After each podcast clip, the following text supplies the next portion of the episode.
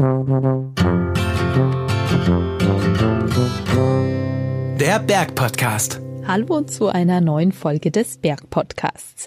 Diesmal gibt es was zu feiern. Der DRV Expeditionskader oder kurz Expet-Kader wurde vor 20 Jahren ins Leben gerufen und war damals der erste Alpinkader überhaupt im deutschsprachigen Alpenraum und Vorbild für andere vergleichbare. Aktuell startet er mit einem neuen Frauenkader in die zwölfte Runde. Höchste Zeit, den DAV-Expert-Kader hier im Podcast einmal ausführlich vorzustellen. Was sind die Ziele des Expert-Kaders? Wie hat er sich seit der Gründung weiterentwickelt? Was waren die Hoch-, aber auch Tiefpunkte in der Geschichte? Und wie laufen die Ausbildung der Teilnehmer oder eine Abschlussexpedition eigentlich ab? Diesen und weiteren Fragen ist Reporter Georg Bayerle für uns nachgegangen. Er hat Dörte Pietron getroffen, die 2003 als erste Frau in einem bis dahin rein männlichen Expert Expert-Kader dabei war. Seit 2011 ist sie Trainerin der Frauenkader, die jetzt immer im Wechsel mit den Männerteams ausgebildet werden.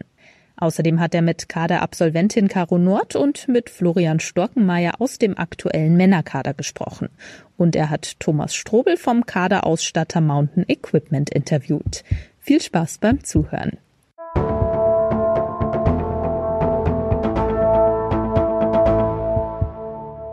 Beim Expeditionskader war es so, dass wir junge, nur in ihrem örtlichen Umkreis bekannte, aber super ambitionierte Bergsteiger hatten. Auch Bergsteigen, so wie wir uns das vorstellen, also Alpinismus. Ich bin so jemand, wenn ich was mache, dann mache ich es Vollgas. Und genauso habe ich das auch mit dem Kader gemacht und mit dem Bergsteigen. Und für mich war das definitiv so ein Sprungbrett da auch irgendwie selber später mit Sponsoren weiter und das so ein bisschen im Profi-Alpinismus so ein bisschen Fuß zu fassen. Am Anfang, wo wir da hingekommen sind, das sind natürlich alles Konkurrenten einem gegenüber, weil 14 Leute waren es und sechs nehmen sie halt und äh, du musst dich halt durch die anderen durchsetzen, wenn du da rein willst. Das ist ja, darum hast du dich ja beworben. Mit der Zeit hat man gemerkt, dass alle an einem Strang ziehen und jeder gönnt dem anderen, wenn er reinkommt. Meine eigene Kaderlaufzeit, die hat mich natürlich schon geprägt. Da war die Expedition halt was Besonderes. Ja, wir sind dann nach Pakistan gefahren 2005 und ähm, klar, ich war vorher auch schon mal im Ausland und war auch schon mal auf Expedition und irgendwie in Bergen unterwegs, die ich nicht kannte, aber das in Pakistan, das war halt schon nochmal ein anderes Ausmaß, da irgendwie eine Woche wohin zu laufen und dann da im Basislager zu sitzen.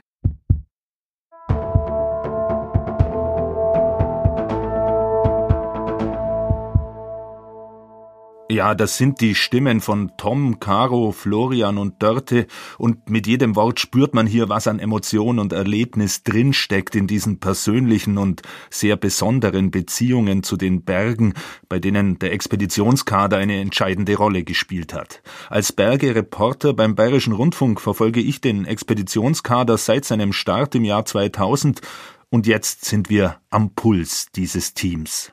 Dörte Pietron habe ich auf der Durchreise von ihr zu einem Kurs im Fichtelgebirge in München getroffen. 22 Jahre war sie alt, als sie es als erste Frau im Jahr 2003 in den Expeditionskader geschafft hat. Das war der zweite Kader, in dem ich dann Mitglied war. Es gab einen vorher, ja, ich wurde eigentlich von dem Vorsitzenden von der Sektion Heidelberg darauf gestoßen, dass es das gibt und dass ich mich doch da mal bewerben soll. Und das habe ich dann gemacht und wurde tatsächlich auch eingeladen zum Sichtungscamp. Wie war denn das? Die einzige Frau? Ja, das ist was, woran ich gewöhnt bin, weil auch im Studium, ich habe Physik studiert, ähm, war das genau das Gleiche. Genauso wie vorher beim Klettern und Bergsteigen war ich immer nur mit Männern unterwegs. Von daher war das jetzt für mich keine neue Situation.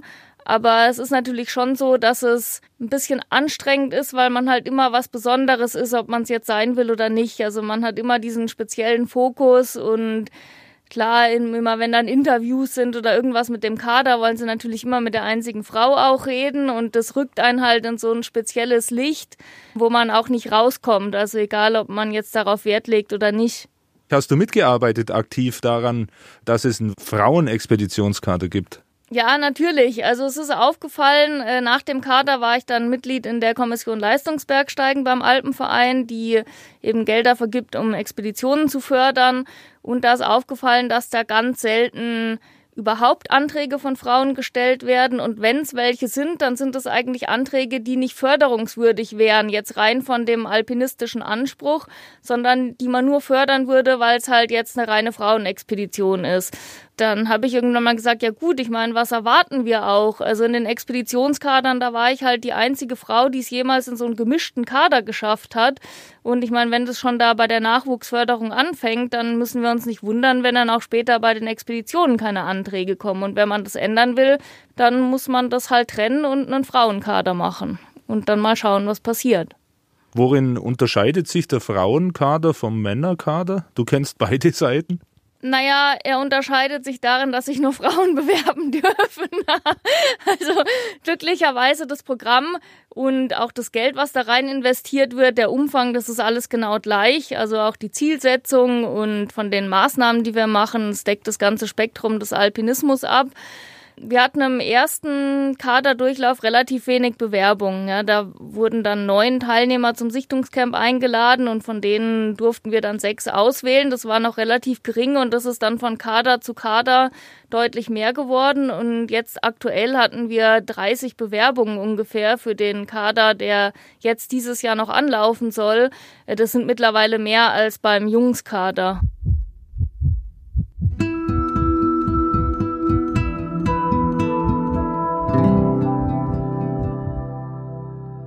Tourenerlebnisse Caro Nord 2011 bis 2013 an der Aiguille de Blanc im Mont Blanc Gebiet und der Cima Scottoni.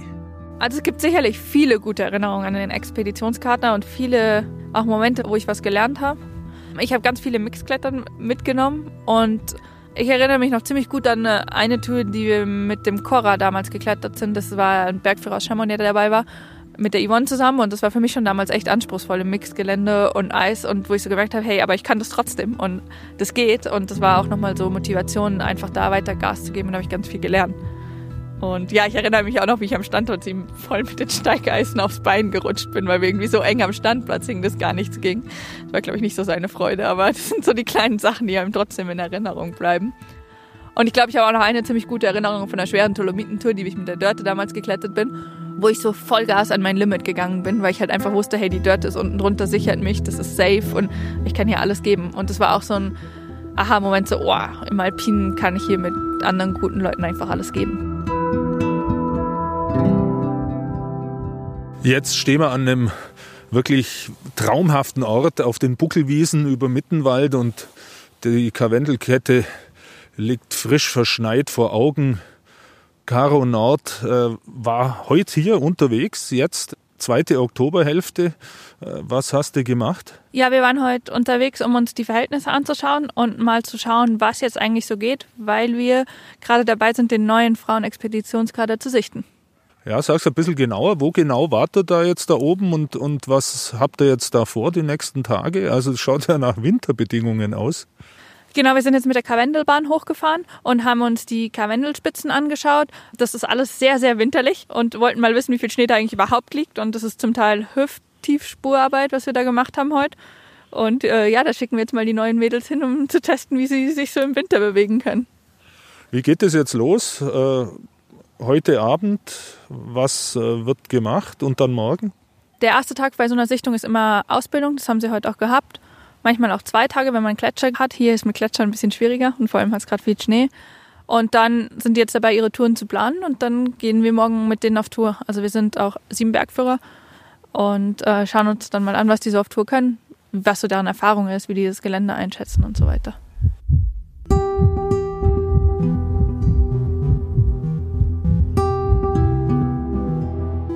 Florian Storkenmeier in Langenargen am Bodensee. Ja, sag ein paar Worte zu dir. Du bist jetzt gerade im aktuellen Expeditionskader. Wie alt bist du? Wann hat das so angefangen mit dem Bergsteigen? Genau, also ich bin 20 Jahre alt und ja, angefangen mit Bergsteigen eigentlich, eigentlich von frühester Kindheit. Mein Vater hat mich immer in die Berge mitgenommen und das hat mich eigentlich geprägt. Ja, ich bin Schreiner. Ich bin jetzt quasi ausgelernt und schaffe jetzt quasi Teilzeit, dass ich einfach mehr Zeit habe, um in die Berge zu gehen und ja, wahrscheinlich mal noch die Bergführer später. Was war das, was dich da so besonders fasziniert hat? Ja, in der Natur zum Sein und einfach die Natur erleben und einfach als kleiner Mensch so in diesen großen Bergen zum Sein und, und da unterwegs zu sein, das ist einfach, ja, für mich ein Geschenk einfach. Florian, du bist aktuell jetzt im Expeditionskader. Wie ist es momentan? Seit wann bist du da jetzt dabei? Wann hat der Zyklus angefangen? Genau, also der hat quasi im letzten Sommer angefangen und da wurden wir ausgewählt und dann hat sich das alles so entwickelt. Wir konnten da mit unserem Trainer viele gemeinsame Camps schon machen. Es gibt ja nicht so einen, einen festen Plan, nach dem dieses Ganze geht, sondern wir können einfach ja auch ein bisschen das machen, zu was wir Lust haben, zu was wir motiviert sind und demnach suchen wir dann auch die Ziele aus und das macht einfach Spaß zusammen mit den Jungs da. Äh, man hat da viele einfach auch durch das Sichtungscamp viele neue Freunde gefunden, die einfach gleichgesinnt sind wie man selber und das ist halt auch einfach ja ein gutes Gefühl, einfach mit Gleichgesinnten unterwegs sein zu dürfen am Berg. Wie ist das so das Verhältnis? Ich meine, Sichtungscamp, da geht es dann schon so ein bisschen um Konkurrenz natürlich. Ja, man will ja dabei sein. Die anderen sind dann so potenzielle Konkurrenten oder so. Wie entwickelt sich das dann weiter, so dieses Thema äh, Konkurrenz oder Seilschaft sozusagen, ja, wo dann alle aufeinander vertrauen, zusammengehören? Ja, man hat schon recht. Am Anfang, wo wir da hingekommen sind, ähm, das sind natürlich alles Konkurrenten einem gegenüber, weil 14 Leute waren es und, und sechs nehmen sie halt und äh, du musst dich halt durch die anderen durchsetzen, wenn du da rein willst. Das ist ja, darum hast du dich ja beworben. Darum ist es schon ein wenig komisch gewesen am Anfang, aber dann mit der Zeit hat man gemerkt, dass alle an einem Strang ziehen und jeder gönnt dem anderen, wenn er reinkommt und dadurch hat man einfach auch viele neue Leute kennengelernt und viele vom Sichtungscamp, da bin ich jetzt mit denen bin ich auch viel unterwegs. Die sind ja, das heißt ja nicht, dass die schlecht sind oder so. Das zählt nicht die reine Leistung da, sondern auch ist man Teamplayer, ist man ähm, motiviert, hat man Zeit, die ganzen die Sachen. Das hat einfach den Kreis von mir erweitert mit den Leuten, wo ich unterwegs sein kann. Wie ist es in, in so einem Kader? Dort sehr erfahren als Trainerin des Frauenexpeditionskaders, selber Kadermitglied gewesen, 2003 bis 2005. Gibt es mehr Konkurrenzsituationen da untereinander, also dass der eine besser sein will als die andere oder sowas? Oder steht dieser Teamgedanke im Vordergrund, also setzt er sich dann durch? Ja, ich habe den Eindruck, dass man das schon ein bisschen steuern kann, ja, was mal mehr und mal weniger gut gelingt. Ja, es hängt natürlich auch von den einzelnen Persönlichkeiten ab, aber jetzt in letzter Zeit stand echt im Vordergrund dieses da ein Team draus zu machen und auch gemeinsam sind wir stark, weil das dann auch tatsächlich funktioniert hat. Es haben ja die Kadermitglieder auch dann unterschiedliche Stärken und Schwächen. Manche sind besser am Fels, andere besser im Eis, andere besser am kombinierten Gelände andere einfach schnell in so leichte Mixgelände und da gegenseitig die Stärken auszunutzen und versuchen halt eine Tour zu finden, ähm, wo dann jeder seine Stärken auch ausspielen kann. Ja, das wäre jetzt jemand, der rein im Fels gut ist, der ähm, könnte jetzt vielleicht so eine Tour, die dann einen größeren Gesamtanspruch hat, ähm, gar nicht so durchführen, wenn nicht dann noch die andere dabei wäre, der die dann eben die Eiserlängen vorsteigen kann oder so. Ja, also ähm, da lässt sich schon einiges rausholen, auch mit voneinander lernen. Ja, die verbessern sich dann natürlich auch tendenziell am meisten in den ja, Spielarten des Alpinismus, wo sie bisher am schwächsten waren. Caro Nord, du bist äh, 2011 bis 2013 im ersten Frauenexpeditionskader gewesen und hast auf so eine Chance richtiggehend gewartet, oder? Also ich habe mich ja bei den Mixed-Kadern schon beworben. Das war ja vorher eigentlich ein Mixed-Kader. Und ähm, auf der Jungs-Kadersichtung, wo wir damals drei Mädels waren, ähm, ich glaube, da war so ein bisschen Pech, dass das auch ein mega starker Jungsjahrgang war. Ähm, und dann hat das für uns nicht gereicht. Und dann haben sie aber gemerkt, okay, da ist irgendwie Potenzial auch bei den Mädels und ähm, haben dann im Jahr drauf den Frauenkader ins Leben gerufen. Und das war natürlich eine mega Chance. Also das ist genial, sowas für Frauen zu machen. Und ich meine, im Leistungssport sind Männer und Frauen ja auch oft auch getrennt. Und von daher finde ich das cool, dass es die zwei Teams auch gibt. Caro, was hast du mitgenommen aus deiner Kaderzeit oder was sind für dich so die wichtigsten Erkenntnisse, Erlebnisse gewesen? Also für mich war die Kaderzeit sicherlich das Sprungbrett so in Profi-Alpinismus rein. Also weil ich hatte vorher schon Expeditionen gemacht, aber habe meine erste Himalaya-Expedition mit dem Kader gemacht und mal gesehen, so funktioniert das, wenn man ein Budget hat. Weil wenn du es dann selber machst, musst du erstmal äh, viel kleiner fahren. Und das war genial, so die ersten Erfahrungen wirklich so im Himalaya mit dem Kader in einem relativ sicheren Maße zu machen können.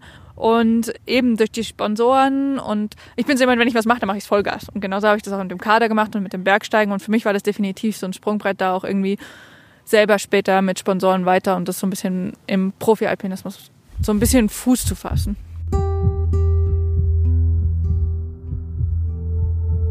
Tom Strobel, Geschäftsführer von Mountain Equipment äh, aus dem Münchner Umland, selber ambitionierter Bergsteiger, auch äh, international gewesen, hat die Vorgeschichte auch vom Expeditionskader mitverfolgt.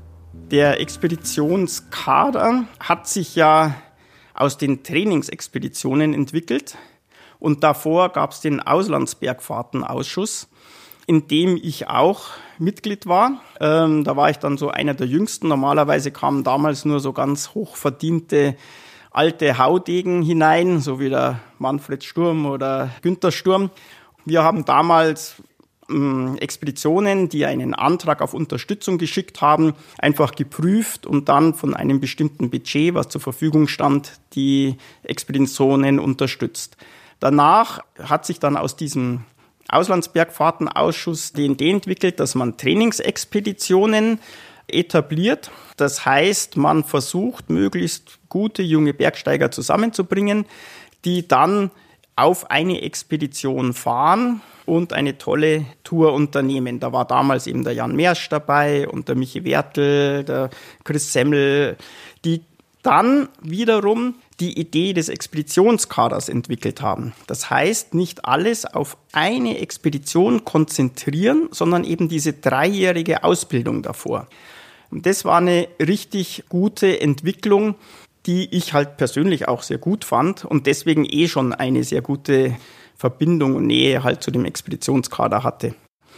Ja, also bei diesen Trainingsexpeditionen, die haben wir natürlich auch unterstützt damals und das war ja alles in den 80er, 90er Jahren war das ja noch auf einem ganz anderen Level unterwegs.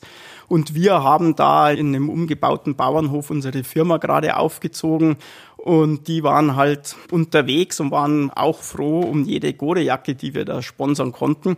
Und da haben wir dann zum Teil dann so Gegengeschäfte gemacht, dass dann ähm, so wie der Michi Wertel oder ähm, der Daniel Bartsch und so, die sind dann bei uns angetreten und haben zum Beispiel unser allererstes Netzwerkkabel verlegt in unseren Büroräumen.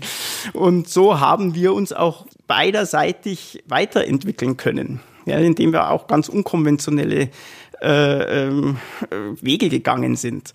Und das freut mich, dass eben auch so lange dann diese Beziehung angehalten hat. Jetzt 20 Jahre Expeditionskader und dass wir das halt auch so begleiten konnten. Was ich sehr toll finde, ist, dass wir dabei sein konnten, wie der Frauenkader sich ähm, etabliert hat. Ich selber bin Mitglied bei der Sektion Bayerland, die bis vor, ich glaube, 25 Jahren keine Frauen aufgenommen hat und in einer kompletten Sackgasse war. Und beim Kader da war mal die Dörte Pitrum beim zweiten Kader dabei, aber sonst war es eigentlich auch eine Männerdomäne. Und dann hat sich eben der Frauenkader gebildet und die haben sich wirklich super emanzipiert von in dieser Männerdomäne, haben sich da bewiesen und haben jetzt nicht so ein riesen Ding drum gemacht, dass es Frauen waren. Und das finde ich toll, dass wir da auch begleiten durften.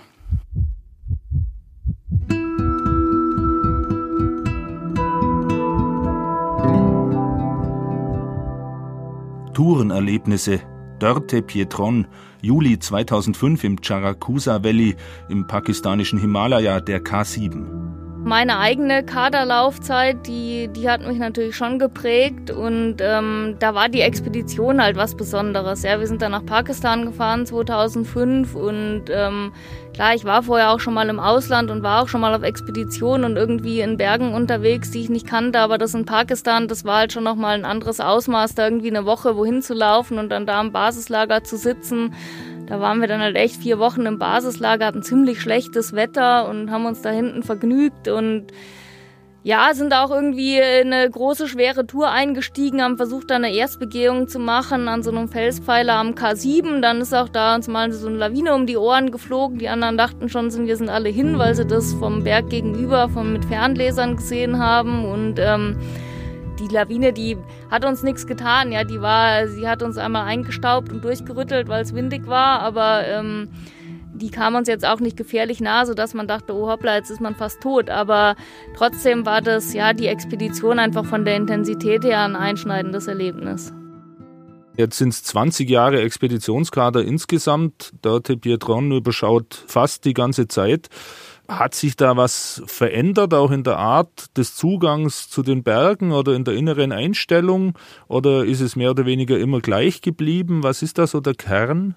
Also wenn ich es jetzt aus meiner persönlichen Sicht betrachte, auch meine persönliche Herangehensweise an den Bergsport ist, dass ich am Anfang relativ sorglos war. Jetzt bezüglich Risiko ist eigentlich für mich die Hauptveränderung. Ja, ich sehe halt in meinem Umfeld, ich habe mittlerweile relativ viele ähm, Freunde, Bekannte verloren, die in den Bergen ums Leben gekommen sind und äh, mir ist einfach klar, dass dieser Sport Alpinismus, ja, wo man sich einfach in Gelände bewegt, was man auch nur bis zu einem gewissen Grad überhaupt einschätzen und beurteilen kann, der ist gefährlich.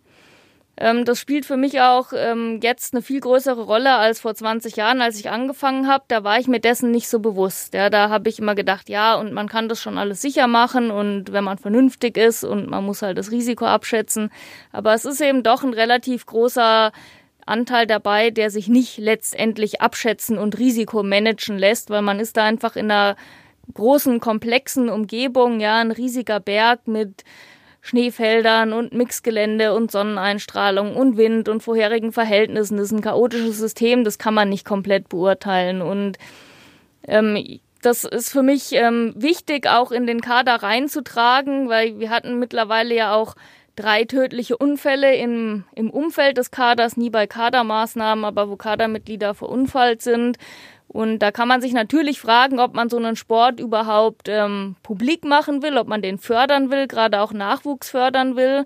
Und ich für mich persönlich habe mir diese Frage natürlich auch gestellt und habe für mich gesagt, ja, aber. Also ich finde, das ist ein total schöner Sport und ein wichtiger Sport, wo man halt auch lernt, selbstverantwortlich unterwegs zu sein.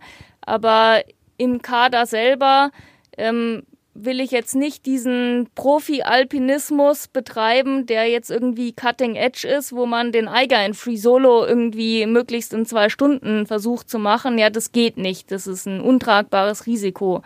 Und für mich ist deshalb die Kaderarbeit ganz klar diese Basisarbeit.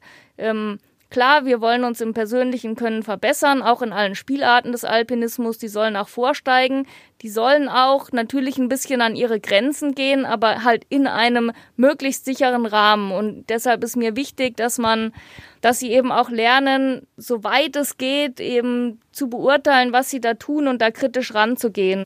Diese Tour, die ich mir ausgesucht habe, ähm, ja, kann ich da die Risiken einschätzen? Wenn ja, welche Risiken gibt es da und ist es mir das tatsächlich wert? Also das ist eine Frage, die ich mir halt auch über die 20 Jahre in letzter Zeit zunehmender stelle. Also ich habe mir die natürlich immer gestellt, aber die wird für mich immer wichtiger, diese Frage, und die möchte ich auch in den Kader reintragen.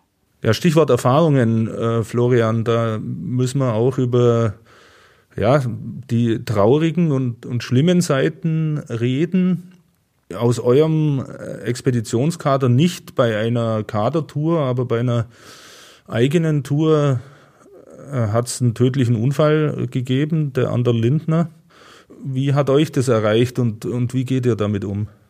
Wo ich die Nachricht gekriegt habe, dass der Anderl eben ums Leben gekommen ist, äh, war ich echt geschockt, weil der, der Anderl war einer, der immer, der hat immer gute Laune gehabt, war immer für einen Witz da, aber gleichzeitig war auch einer, der sehr Bedacht an die ganze Sache ran ist. Er hat, ähm, da wo wir gesagt haben, der Stand passt schon, hat der noch einen Friend dazugelegt oder nochmal einen Haken geschlagen. Der war echt ähm, bedacht auf Sicherheit und, und das hat mich dann so, ja, mitgenommen, dass gerade ihn erwischt hat, der eigentlich immer, der hat echt viel aufgepasst. Er war echt vorsichtig in den Bergen unterwegs und ähm, dass gerade ihn erwischt hat, ähm, klar, aber ich meine, er ist ausgerutscht auf einem Grasbüschel, glaube ähm, da ist man einfach nicht weit vor.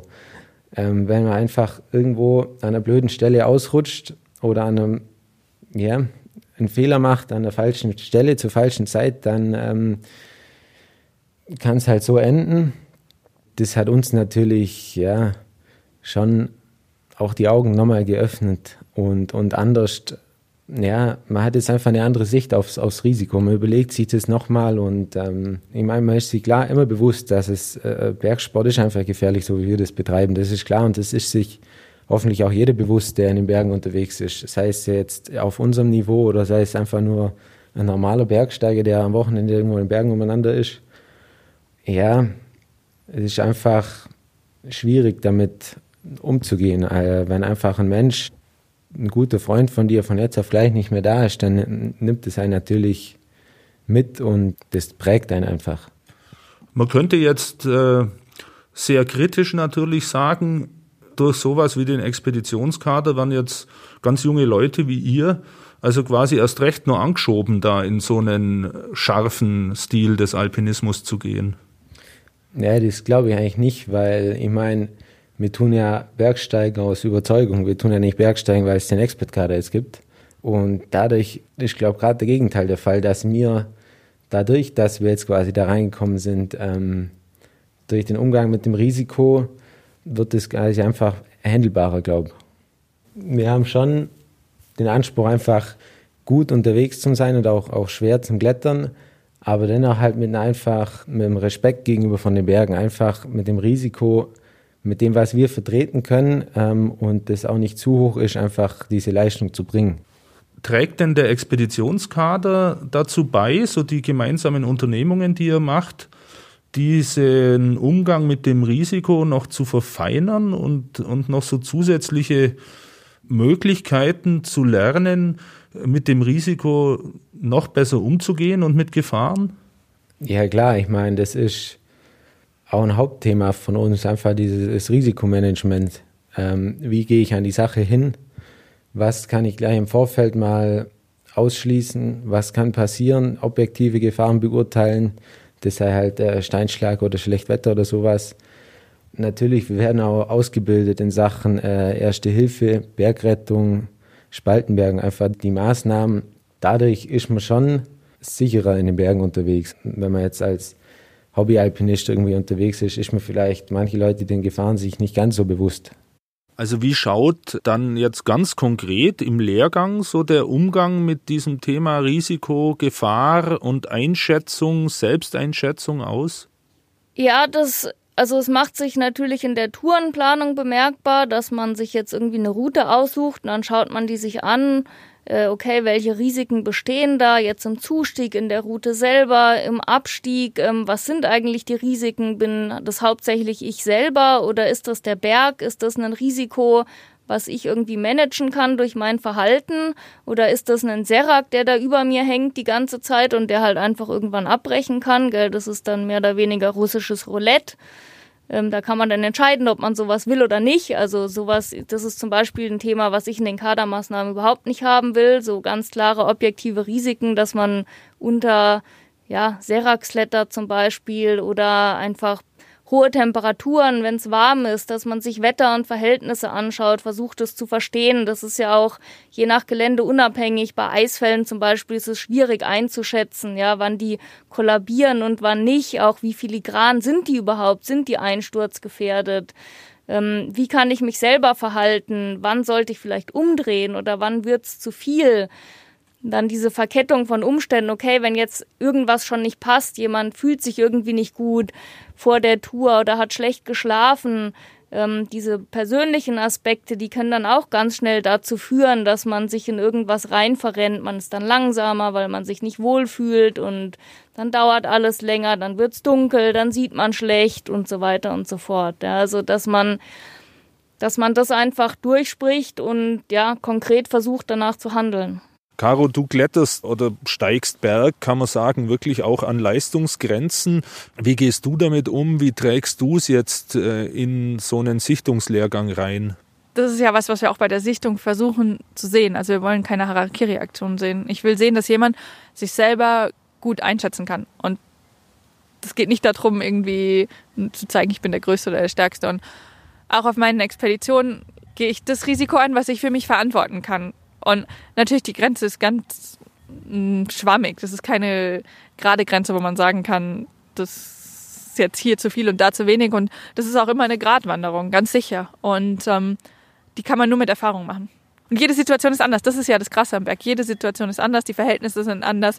Es ist was anderes, ob du im Himalaya am Berg steigen bist, wo du weißt, es gibt niemand, der dich hier rettet, der dir helfen kann, oder in der Antarktis, wo überhaupt niemand hinkommt, oder ob du hier in den Alpen unterwegs bist. Und das spielt im Hinterkopf immer mit. Und ähm, ich habe viel in so Gebieten gemacht, wo klar ist, wenn was passiert, dann musst du da selber mit deinem Partner rauskommen und dir hilft da keiner. Und ich kann damit gut umgehen, aber es gibt auch andere Leute, die stresst das voll. Und ja, ich muss ganz ehrlich sagen, für mich waren die letzten Jahre auch sauhart, weil ich habe halt, dass ich viel international unterwegs bin, extrem viel internationale Freunde und es gab schon auch viele, die umgekommen sind in den letzten Jahren. Und das ist für mich auch zum Teil ziemlich hart und zum Teil auch so, wo ich sage, boah, ich mache jetzt erstmal eine Pause von den Expeditionen und gehe in die sichereren Sachen, weil man kann auch geniale Sachen sicher machen. Also das Big Wall Klettern ist zum Beispiel oft viel sicherer, als wenn du halt große Himalaya-Sachen machst oder so. Und da habe ich auch eine Zeit lang gehabt, wo das wirklich, also ein Jahr, wo es wirklich schwierig war für mich und wo das sicherlich auch die Kehrseite ist von dem, was wir machen, dass ich in dem Alter, wo ich jetzt bin, eigentlich schon extrem viele Freunde verloren habe. Und das ist schon heftig, eigentlich so. Also das ist schon krass. Aber zum Beispiel im Expert-Kader passiert natürlich wenig. Also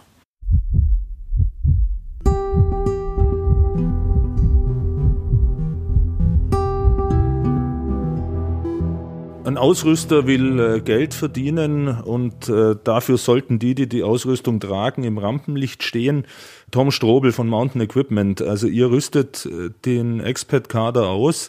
Ähm, Ausrüster sind oft Treibmittel auch, was, was so das Überschreiten von Grenzen oder so betrifft. Wie ist eure Rolle da? Das ist wirklich ein Punkt, der sehr kritisch ist. Letztendlich ist ja ein Sponsoring nichts anderes wie ein Vertrag. Wir bekommen Werbung gegen Ausrüstung oder Geld oder beides. Das zieht natürlich nur, wenn man Erfolge vorweisen kann als Gesponserter. Wenn sich das jetzt alles auf eine Unternehmung fokussiert, das heißt, dass man, dass äh, wir irgendjemand eine Expedition unterstützen, die hat sich jetzt einen schwierigen Gipfel zum Ziel gemacht und die kommen da nicht hoch, dann ist da natürlich der Druck sehr groß, dass man da eben schon diese Grenzen überschreitet und in ein zu hohes Risiko geht. Deshalb finde ich eigentlich den Expeditionskader perfekt für uns auch als Feld zum Sponsern, weil es geht hier um eine Ausbildung von jungen, ambitionierten Kletterern und Kletterinnen, die ähm, über drei Jahre geht. Und am Schluss wird schon eine Abschlussexpedition gemacht. Aber es wird alles nicht auf diese Abschlussexpedition fokussiert. Für uns ist das ein sehr wertvolles Sponsoring, auch wenn da jetzt von der Abschlussexpedition, wenn die da nicht auf den Gipfel kommen. Wir haben ja drei Jahre vorher schon sie begleitet mit der Ausbildung.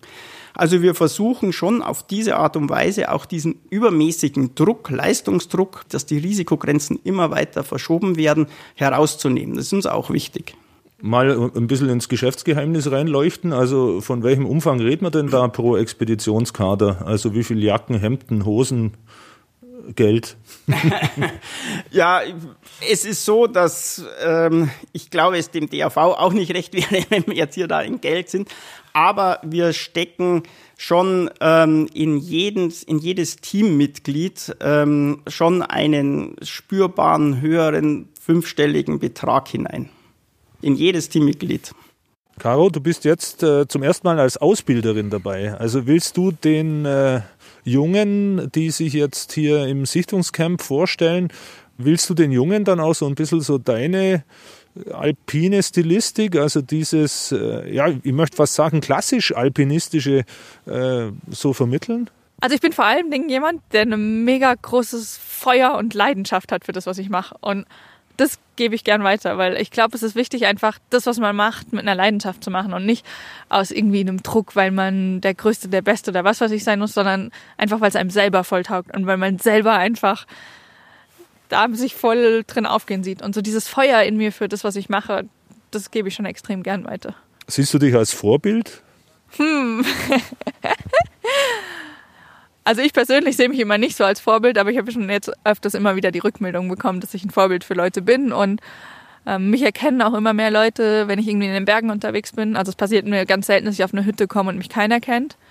Und ähm, das ist für mich manchmal echt komisch, aber ja, ich glaube, ich habe schon für manche auch das Vorbild oder dass sich manche denken, sowas zu machen ist cool. Ja, ich bin so weit gekommen, weil ich da aber auch so viel Energie reingesteckt habe. Also ähm, manchmal denken sich so die Leute, das ist alles so easy und ähm, das ist alles nicht so easy. Und ich habe auch auf viel verzichtet und habe halt wirklich die letzten 15 Jahre 100 Prozent das gemacht. Und da gibt es auch Sachen, die neben runterfallen. Und das war mein Lebensweg und meine Entscheidung, das so zu machen und da voll alles reinzustecken. Auch während dem Kader war das schon so. Da war Kader für mich das Wichtigste und Studium halt nebenher. Aber ja, da ist sicherlich auch anderes zu kurz gekommen. Dörte, du hast jetzt mittlerweile mehrere Generationen sozusagen aus dem Frauenexpeditionskader heranwachsen sehen. Auch die Caro Nord, mit der bist du ja, glaube ich, auch selber immer wieder mal unterwegs. Sag ein bisschen was über sie und über ihre Entwicklung. Ja, die Caro, die war im allerersten Frauenkader dabei und war auch die jüngste. Und man hat sofort gemerkt, die ist wahnsinnig motiviert gewesen. Ja, das ist ja auch immer noch. Ähm, der hat alles Spaß gemacht. Also es gab eigentlich nichts, wo man gemerkt hat, boah, das nervt sie jetzt total. Die war immer irgendwie Vollgas und motiviert. Fast schon manchmal ein bisschen zu viel, dass man das Gefühl hatte, boah, hey, das gibt's doch nicht. Jetzt muss sie doch mal irgendwie müde sein. Jetzt will sie immer noch. Und ähm, das hat man gleich gemerkt, dass das ihre Leidenschaft ist und auch bleiben wird und sie da in dem Bereich weitermachen wird. Und die ist ja jetzt auch professionell in dem Bereich, also professionelle Bergsteigerin, verdient auch damit Geld, ähm, ist auch Bergführerin, hat die Ausbildung zur Bergführerin gemacht in der Schweiz und arbeitet da auch und hat eben diesen Weg eingeschlagen. Und das war eigentlich, also das habe ich von Anfang an erwartet, weil so wie sie in dem Kader aufgegangen ist und beim Klettern war das für mich relativ eindeutig, dass das dabei rauskommen wird. Und das ist natürlich schön, wenn man das sieht, dass jemand aus dem Kader sich dann so weiterentwickelt. Was sind denn deine Ziele? Also was möchtest du denen am liebsten mitgeben, die da im Kader mitmachen? Ja, meine Begeisterung und meine Leidenschaft für eben den Alpinismus. Und der Alpinismus hat ja ganz viele Facetten und im Kader ist eben das Ziel, dass sie sich all diese Facetten auch mal anschauen und dann hinterher entscheiden können, okay, in welche Richtung möchte ich mich denn weiterentwickeln? Ja, möchte ich jetzt irgendwie ganz schwer äh, Felswände im, in der alpinen Umgebung klettern? Möchte ich irgendwie schnell auf Speed gehen oder möchte ich ganz schwere Mixturen klettern oder alles zusammen? Ja, der Allround-Alpinist. Ähm, und diese Leidenschaft und auch die Schönheiten dieses Sports, ja, weil dieser Sport, der hat ganz unterschiedliche Anforderungen. Das ist natürlich einerseits äh, rein jetzt die körperliche Leistungsfähigkeit und schon da sind es ganz viele Aspekte. Das ist konditionell, das ist dann irgendwie Sportklettermäßig, Alpinklettern, Eisklettern, die Planung, Organisation, Taktik, äh, Wetter gehört dazu, äh, Trainingsplanung, Verhältnisse einschätzen, Psyche, ja, irgendwie Angstbewältigung. Das ist so ein wahnsinnig vielfältiger Sport, der ja, wo man unglaublich viel selber auch draus lernen kann, jetzt Eigenverantwortung, Selbsteinschätzung und das weiterzugeben. Diese Faszination für den Sport und die Leidenschaft, also was er einem gibt, das ist eigentlich meine Motivation.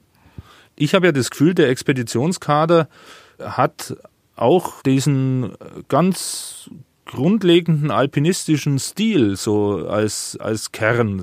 Ein sehr purer, direkter Alpinismus, also so, ja, fast schon klassischer Alpinismus.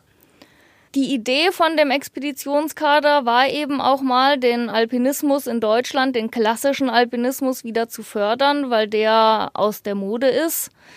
Und ähm, klar, es gibt mittlerweile wahnsinnig viele Menschen, die klettern gehen in Kletterhallen oder eben auch draußen, aber dieser klassische Alpinismus, irgendwie anspruchsvolle Hochtouren, da ist eben in Deutschland schon seit Jahren relativ wenig. Ja, deshalb ist der Kader natürlich auch dahingehend ausgerichtet, ja, wobei ich schon versuche, auch so ein bisschen auf die Stärken der Teilnehmer einzugehen und äh, sie in dem zu fördern, was so ihr Steckenpferd sein könnte. Das ist aber natürlich auch von Kader zu Kader und von Person zu Person unterschiedlich. Ja, jetzt im letzten Kader, der war jetzt relativ allround alpinistisch ausgerichtet, weil das eben auch die Stärken der Teilnehmer sind, ja, und die werden ganz sicher in dem Bereich weitermachen. Wenn man sich jetzt anschaut, zwei von den Mädels, die waren in in Patagonien letzte Saison, ja, und haben da wahnsinnig abgeräumt und das sind einfach klassisch alpinistische Ziele, ja, die sie da gemacht haben und ja, das ist super.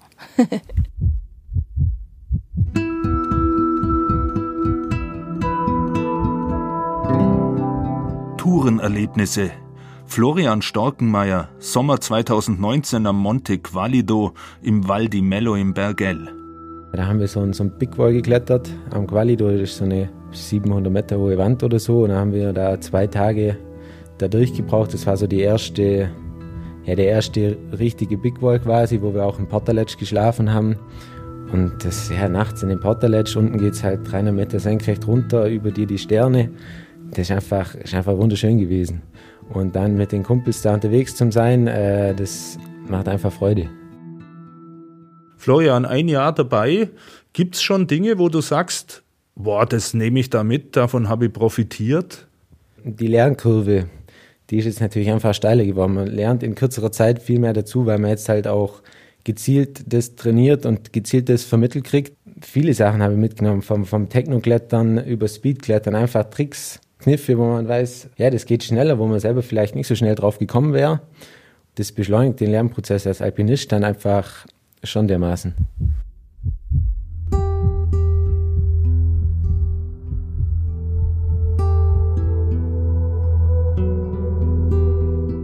Wie ist es mit der Leistung? Also äh, werden da gleiche Maßstäbe gesetzt oder gibt es da Unterschiede, auch was jetzt die Teilnehmerinnen oder Teilnehmer betrifft? Also haben die da einen anderen Zugang zum Alpinismus, zum Bergsteigen?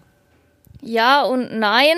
Also es gibt keine unterschiedlichen Anforderungen. Grundsätzlich das Niveau der Kader schwankt so ein bisschen von Kaderdurchlauf zu Kaderdurchlauf, egal ob das jetzt der Männer- oder der Frauenkader ist. Das ist nicht immer gleich und variiert und hängt eben vom relativen äh, Bewerberfeld ab. Ja, also die Auswahl ist natürlich bezüglich derjenigen, die sich bewerben und ist jetzt auch nicht rein auf Leistung getrimmt, ja, sondern da geht's ja schon auch darum, ein Team zu bilden, weil man fährt am Schluss gemeinsam auf Expedition und das hat sich eben auch gezeigt, dass die Teilnehmerinnen je mehr profitieren, desto besser sie als Team auch zusammenarbeiten. Weil sobald es anfängt, gegeneinander zu laufen, dann eine Konkurrenzsituation zu entstehen, bremst das eher aus, als dass das wirklich gegenseitig sich fördert. Und da sind natürlich auch andere Eigenschaften gefragt. Ja, deshalb klar, natürlich steht das persönliche Können im Vordergrund. Allerdings bewerten wir auch das Potenzial beim Sichtungscamp. Versuchen wir zumindest. Das ist natürlich schwierig, sich vorzustellen, okay, wie kann sich jemand entwickeln? Aber ähm, das versuchen wir halt mitzubewerten, die Erfahrungen, die sie schon haben, auch welche Möglichkeiten sie hatten und was sie daraus bisher gemacht haben und natürlich auch die Lebenssituation und Motivation. Tom Strobel ist der Geschäftsführer von Mountain Equipment Europa außerhalb Englands. Die Firma kommt aber eigentlich aus England. Wie kommt die Firma dazu, Ausrüster des Expeditionskaders zu werden? Ja, da kamen so mehrere Punkte zusammen. Also erstens mal war es so, dass wir uns die Celebrities, die können wir uns eh nicht leisten. Und ähm, beim Expeditionskader war das anders.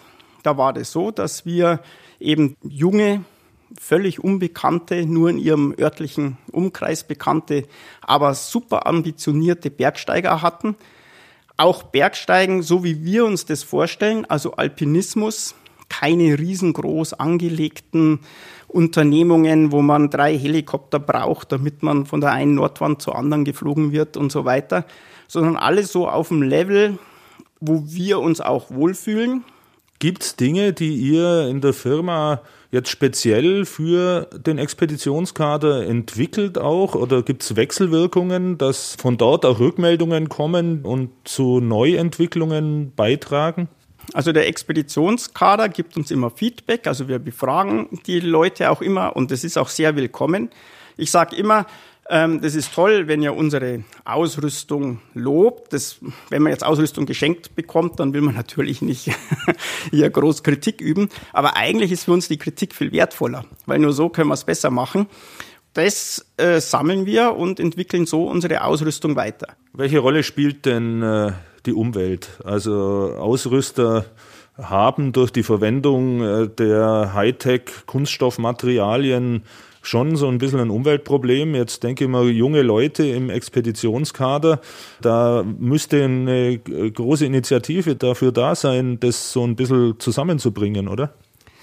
Ja, also es ist so, dass ähm, die Umweltthemen, CSR-Themen heißt es ja heute, Corporate Social Responsibility, immer, immer wichtiger werden, Gott sei Dank. Wo wir wirklich sehr stolz darauf sind und wo wir auch Vorreiter sind, das ist ähm, im Tierschutzbereich, weil wir sind ja Daunenspezialist, eine der führenden Daunenmarken auf der Welt. Und da haben wir schon vor 1999 äh, angefangen zu recherchieren, wie denn die Daune gewonnen wird und unter welchen Umständen. Das wurde dann unser Down-Kodex, wo wir dann 2011 die allerersten Produkte auf den Markt bringen konnten, wo wir diesen zertifizierten Tierschutz ähm, nachweisen konnten. Und außerdem sind wir auch stolz darauf als kleine Firma, weil es ein Riesenaufwand ist, ist es so, dass wir bei der Verwehr Foundation den Leadership-Status haben. Das haben nicht sehr viele Firmen. Das heißt, da werden die Arbeitsbedingungen in unseren Produktionsländern in Osteuropa, aber auch Fernost überprüft. Das ist uns auch sehr, sehr wichtig. Dörte der Klimawandel und der Expeditionskader. Also das ist ja sicherlich von verschiedenen Punkten her ein Thema. Also das eine ist natürlich die äh, objektiven Gefahren, die zum Teil zunehmen durch den Klimawandel. Das andere ist die Frage, Expeditionsbergsteigen und so weiter, Reisen, spielt das eine Rolle in den Überlegungen auch für die Zukunft? Ja, beide Aspekte spielen natürlich eine Rolle. Also den Klimawandel merkt man im Bergsport extrem, wenn man im Gelände unterwegs ist, weil man da halt eben auch genau in diesen Bereichen unterwegs ist, die halt besonders stark betroffen sind. Ja, das ist halt immer die Bergwelt mit abschmelzenden Gletschern und ja, Permafrost geht zurück. Das heißt, es gibt große Bergstürze. Ich meine, das sieht man in den Alpen, in Patagonien ist es fast noch offensichtlicher. Und das sind einfach Veränderungen, mit denen wir im Gelände zu kämpfen haben, auch von unserer Planung her. Wo kann man überhaupt noch hingehen? Ja, früher hat man die großen Nordwände in den Alpen im Sommer gemacht. Das geht jetzt überhaupt gar nicht mehr. Das kann man irgendwie noch im Winter machen. Ähm, das, das merkt man natürlich ja total am eigenen Klettern, auch dass es viele Routen, die gibt's heute gar nicht mehr. Die formen sich nicht mehr oder da ist der Berg runtergefallen. Das ist der eine Aspekt. Der andere ist natürlich, Bergsport ist bis zum gewissen Grad Motorsport. Ja, das, das ist einfach so. Man kommt nur begrenzt mit öffentlichen Verkehrsmitteln. Klar gibt's Ziele, wo das möglich ist, aber wenn man spezielle Touren vor Augen hat, dann ist, sind da die Möglichkeiten auch begrenzt. Und natürlich versuchen wir auch darauf einzugehen. Ja, also wir fahren jetzt natürlich nicht für zwei Tage irgendwie einmal quer durch die Alpen. Ja, also wenn wir zu Zielen fahren, die weiter weg sind, dann machen wir das für einen längeren Zeitraum, so dass es sich auch lohnt und wir reisen auch gemeinsam an. Ja, wenn man dann zu acht in irgendwie einem Kleinbus sitzt mit dem ganzen Zeug, dann ist das für mich durchaus verträglich. Die Expedition ist natürlich eine Ausnahme. Ja, das ist immer mit einer Flugreise verbunden, weil man da, ja, hier in den Alpen ist Expedition. Jetzt könnte man vielleicht sogar ein Ziel finden, aber ist halt einfach alles schon sehr erschlossen und da dieses Feeling zu kriegen, okay, ich bin jetzt wo abgelegen, wo wirklich niemand anderes ist, sitzt dann meinem Basislager. Idealerweise habe ich Berge um mich rum, wo noch nie jemand war. Das ist hier in den Alpen nicht zu finden. Und ähm, ja, da setzt man sich dann auch mal ins Flugzeug und das hat natürlich eine negative Klimabilanz, das ist völlig klar. Ähm, ich denke, das ist aber, wenn das einmal alle drei Jahre passiert, ist das irgendwie durchaus noch im Rahmen.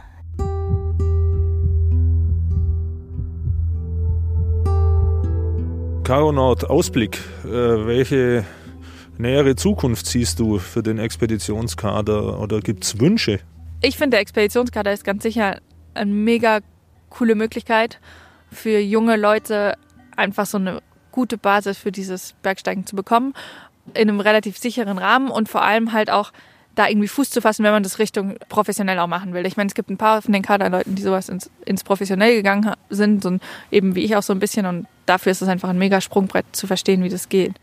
Also klar, ich glaube, ich könnte mir auch irgendwann vorstellen, mal irgendwie bei so Maßnahmen in dem Kader mit dabei zu sein. Das ist mein erster Schritt, dass ich mal bei so einer Sichtung dabei bin. Aber andererseits bin ich eigentlich auch ganz froh, wenn es noch ein paar Jahre dauert, weil ich bin selber noch so motiviert, mein eigenes Zeug zu machen. Und vor allem eben, ich bin jetzt seit ein bisschen über einem Jahr fertige Bergführerin und ich glaube, dass ich da noch extrem viel Erfahrung sammeln kann, bevor ich das weitergebe. Deswegen finde ich das eigentlich cool, wenn die, die das machen, auch noch ein bisschen älter sind und wir da so ein bisschen mit reinschnuppern, das ein bisschen mitmachen können. Aber ich kann da auch noch ganz viel erstmal selber erfahren, bevor ich da irgendwie noch was weitergebe.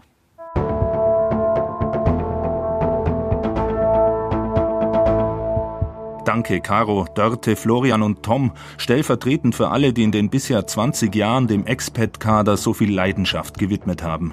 Wir können gespannt sein, wie die Geschichte weitergeht und auch der alpinistische Werdegang von allen denen, die dabei waren und sind. Und wer Interesse hat, unter alpenverein.de slash Bergsport slash Expedition findet ihr alles. Zum Reinschnuppern gibt es seit 2014 auch eigene Nachwuchscamps. Offen sind die Kader ab 14 Jahren.